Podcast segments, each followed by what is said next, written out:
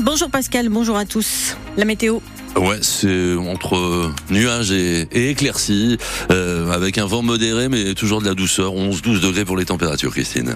Et sur la route Route euh, fermée à 28 coupée, alors ça marche dans les deux sens de circulation, euh, coupure au niveau du kilomètre 43 en allant vers Rouen, avec une sortie obligatoire au niveau de l'échangeur 6, une déviation ensuite par les routes départementales 920 et 928, alors j'ai dit dans les deux sens, en allant vers Abbeville, coupure au niveau de Saint-Germain sur Aulne, avec euh, sortie obligatoire échangeur numéro 8 et déviation par la route départementale 929.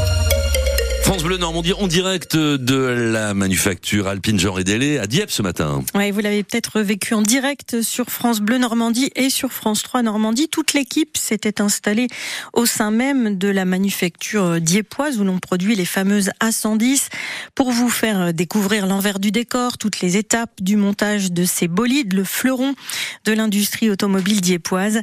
Anne-Catherine Basset est la directrice de la manufacture Alpine Dieppe Jean et Délé. Les deux dernières années, on est passé de 7 véhicules par jour à, à 22 véhicules par jour depuis avril euh, 2023. Là, actuellement, on est, on est au niveau de ce que les clients demandent. Donc, on a pour l'instant euh, prévu de, se stabiliser à ce, à ce rythme de production. Ce qui est sûr, c'est qu'on a annoncé euh, sur le, site de la manufacture le lancement d'un nouveau modèle en 2025 qui s'appellera le crossover GT, qui sera un modèle complètement électrique. Et bien évidemment, dans le cadre du lancement de ce véhicule, les, volumes de vente espérés, donc de production, sont 4 à 5 fois supérieurs à celui de notre euh, véhicule actuel. Anne-Catherine Basset, la directrice de la manufacture Alpine. Son interview et l'intégralité de la matinale est à réécouter sur francebleu.fr et votre appli ici. Les agriculteurs, Christine, dans l'attente des annonces du Premier ministre. La profession attend cet après-midi les nouvelles annonces promises vendredi par le gouvernement. Le Premier ministre a déjà détaillé un premier volet de mesures jugées insuffisantes, comme l'abandon de la hausse de la taxe du gasoil non routier pour les tracteurs. Gabriel Attal doit prononcer son discours de politique générale devant les députés à 15h. Alors, quelles sont les demandes qui ne sont pas satisfaites, Valentine Letès La liste est encore longue. Revalorisation des retraites agricoles, suppression des droits de succession pour faciliter l'installation de nouveaux agriculteurs, des aides pour les éleveurs de volailles touchés par la grippe aviaire. Les syndicats veulent aussi aller plus loin sur le GNR. L'abandon de la hausse de taxes annoncée par le Premier ministre est insuffisant pour le gazole non routier, le carburant des tracteurs. La profession ne veut plus de taxes du tout. Sur le reste, il y a des désaccords, comme sur l'obligation de consacrer 4% des terres à de la jachère pour la laisser se reposer, mesure très critiquée par les deux plus gros syndicats, alors que pour la Confédération paysanne, ce ne sont pas des normes nocives mais protectrices. Ils dénoncent tous, en revanche, les accords de libre-échange qui ouvrent la porte, selon eux, à l'importation massive de produits souvent moins chers, mais aux normes bien différentes de celles imposées aux agriculteurs français. Emmanuel Macron a justement rendez-vous après-demain avec la présidente de la Commission européenne pour parler de l'accord commercial en négociation entre l'Union européenne et le Mercosur.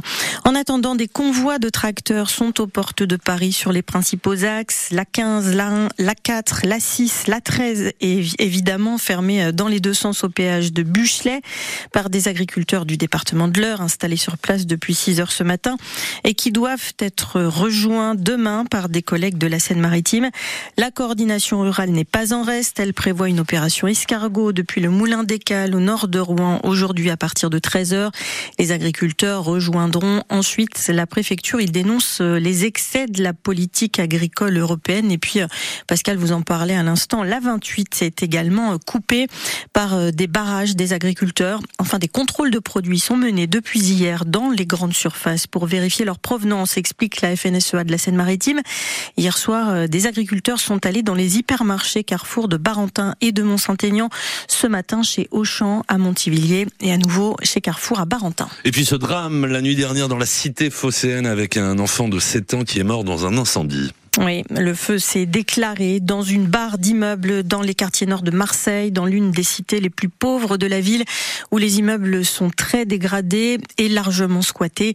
Onze autres personnes ont été hospitalisées, dont quatre enfants. Un motard également gravement blessé la nuit dernière au Havre. Le pilote de la moto a été percuté par un 4x4 Mercedes qui a pris la fuite vers 4h30 ce matin. L'homme, âgé de 53 ans, originaire de Mannevillette, se rendait au travail. Les parents du conducteur de la voiture l'ont ramené à l'hôtel de police ce matin. Il s'agit d'un jeune homme de 24 ans placé en garde à vue pour les blessures, le délit de fuite et une conduite en état d'alcoolémie. La victime, gravement blessée aux jambes et au bassin, a été transportée à l'hôpital Jacques Monod. L'un des responsables du cirque de Paris, condamné hier par le tribunal correctionnel d'Evreux à deux mois de prison avec sursis, 750 euros d'amende. Un ancien dresseur poursuivi pour mauvais traitement envers un lion et quatre lionnes. Les animaux avaient été saisis en juin 2020 à Vironvet. Le lion en est mort. Le dresseur va devoir payer 200 000 euros à l'association de protection des animaux. Et puis la plus vieille discothèque de France, ma part chez nous, hein, a dispersé ses derniers souvenirs hier à Roumar. Oui, c'était la brocherie. Elle avait ouvert en 1965. Elle avait connu Johnny, Bardot, Jodassin, mais elle a fermé en juin dernier. La liquidation judiciaire a été prononcée en décembre et une vente aux enchères avait lieu hier matin sur place pour vendre les derniers actifs de l'entreprise, des lots de vaisselle, de mobilier, des éléments de décoration pour quelques dizaines d'euros. Il y avait une petite centaine de personnes, beaucoup dans l'espoir d'emporter un souvenir de leur jeunesse, du temps où la brocherie faisait les belles heures des nuits rouennaises. Grâce à son charismatique patron, Yvan Poupardin, il vit désormais à Cuba, mais sa fille, Dioélis, est venue faire un dernier tour de piste. Moi, je suis venue parce que c'était l'occasion de, bah, d'être là une dernière fois, de voir la maison où j'ai grandi une dernière fois. Et puis bon, j'ai traîné ici, euh, j'avais l'âge de 12 ans, donc euh, j'y ai même bossé euh, bah, depuis mon adolescence, donc ça fait drôle. Je suis à peine rentrée que je pleurais déjà, je vous dis, j'ai passé toute mon enfance ici, donc ça fait... c'est triste. Je pense que c'est pour ça qu'il y a une partie de ce monde-là viennent chercher des souvenirs. Il y a beaucoup de personnes qui venaient ici très jeunes et qui ont connu très jeunes et qui ont de très bons souvenirs. Donc j'ai beaucoup vu de, de, retours sur Facebook de personnes qui mettaient des commentaires. Viens, on y va, on va récupérer quelque chose histoire de, de, garder un souvenir. Il y a énormément de gens qui se sont rencontrés ici, rencontré leurs conjoints ici, qui ont eu des enfants par la suite. Donc bon, ça me fait plaisir d'une certaine manière. Je m'attendais pas à voir autant de monde. Ça faisait longtemps qu'on n'avait pas vu le parking aussi plein. ça fait drôle. La propriétaire des murs cherche maintenant un repreneur pour le fonds de commerce.